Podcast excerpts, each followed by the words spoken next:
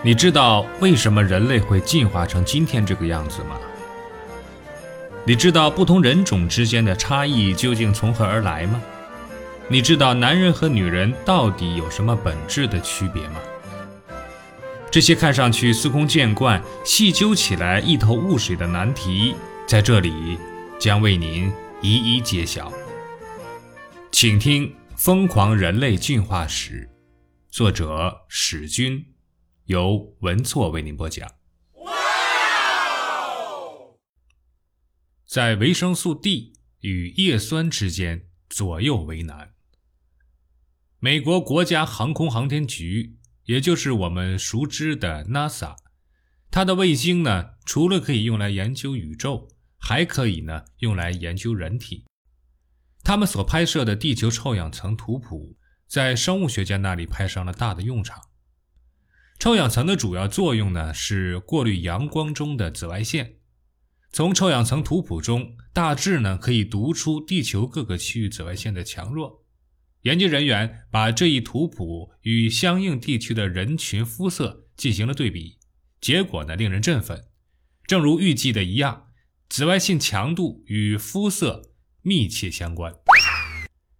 密切相关的意思呢，是 NASA 的卫星资料证明。人类的皮肤确实呢是越晒越黑，但是这一权威的卫星资料，同时也带来了一个令人意想不到的情况，那就是紫外线最强的时候是在夏季。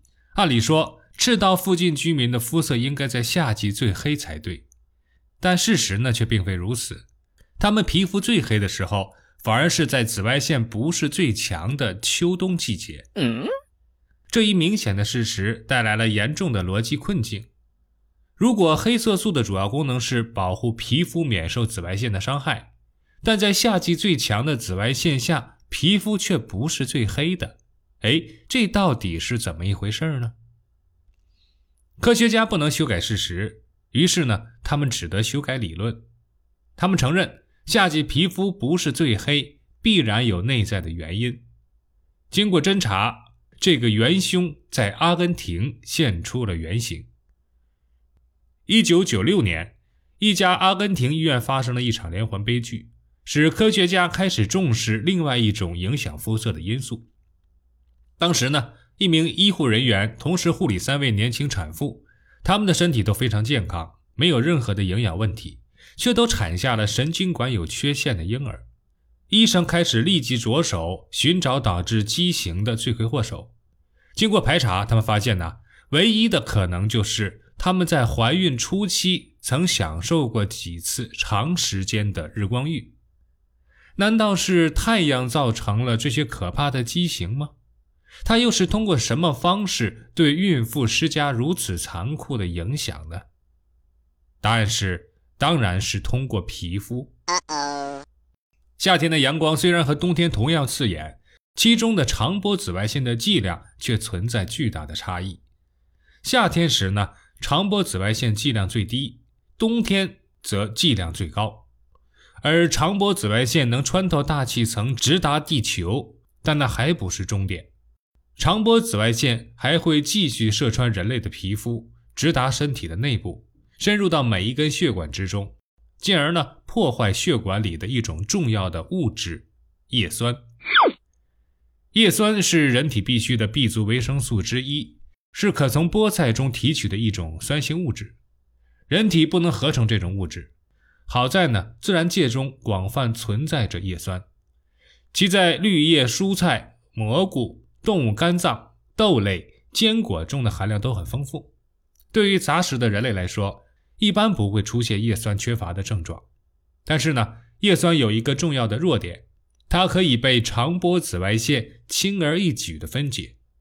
若将血清暴露在烈日下，不用多一个小时，叶酸浓度就会下降至非正常的水平。更加不妙的是呢，叶酸是合成 DNA 的必要因子，任何细胞分裂都离不开叶酸。如果只是普通的细胞分裂，比如表皮增长，那也就算了，出现几个歪瓜裂枣的细胞也不是什么大不了的事情。问题是，生殖细胞也需要不断的分裂。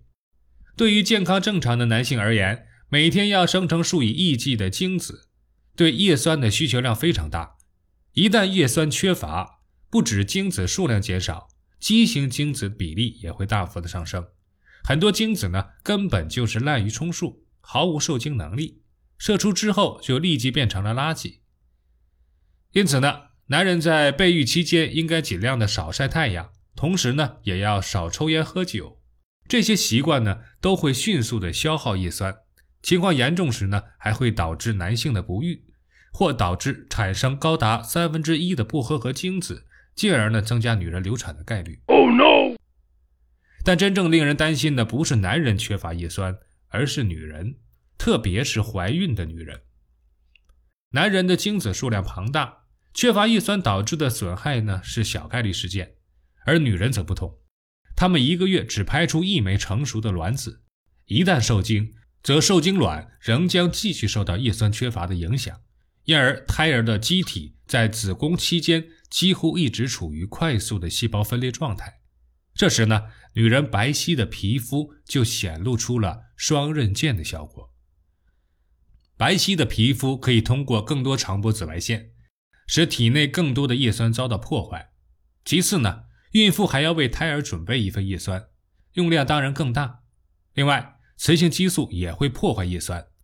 叶酸在女性体内面临着的是四面楚歌的境地，有着稍微不注意就会遭到分解的悲惨命运。正是这个原因呢，导致孕妇更容易出现叶酸缺乏症。他们对叶酸的需求是正常人的五倍，一旦缺乏，就会出现各种畸形胎儿，甚至产出无脑儿。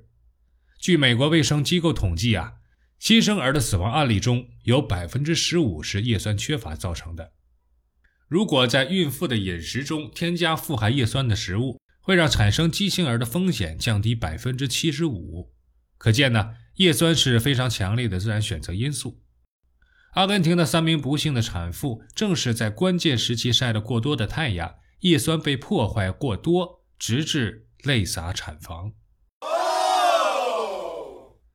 在远古时期，古人所能做的事情呢，其实非常有限。他们只能顺应自然选择的压力，不断调配自己的肤色。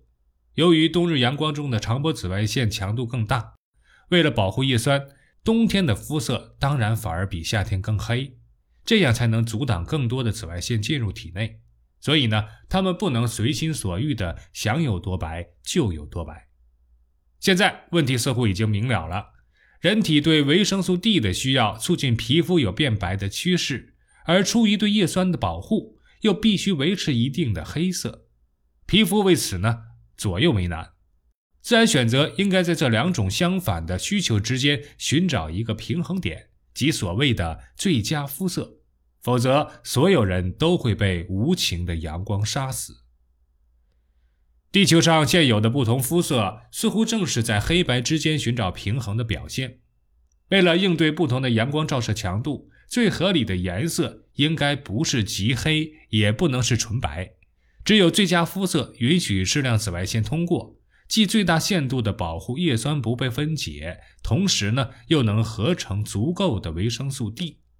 因为不同地区、不同季节的阳光和紫外线的强度不同。最佳肤色也常因时因地而不同。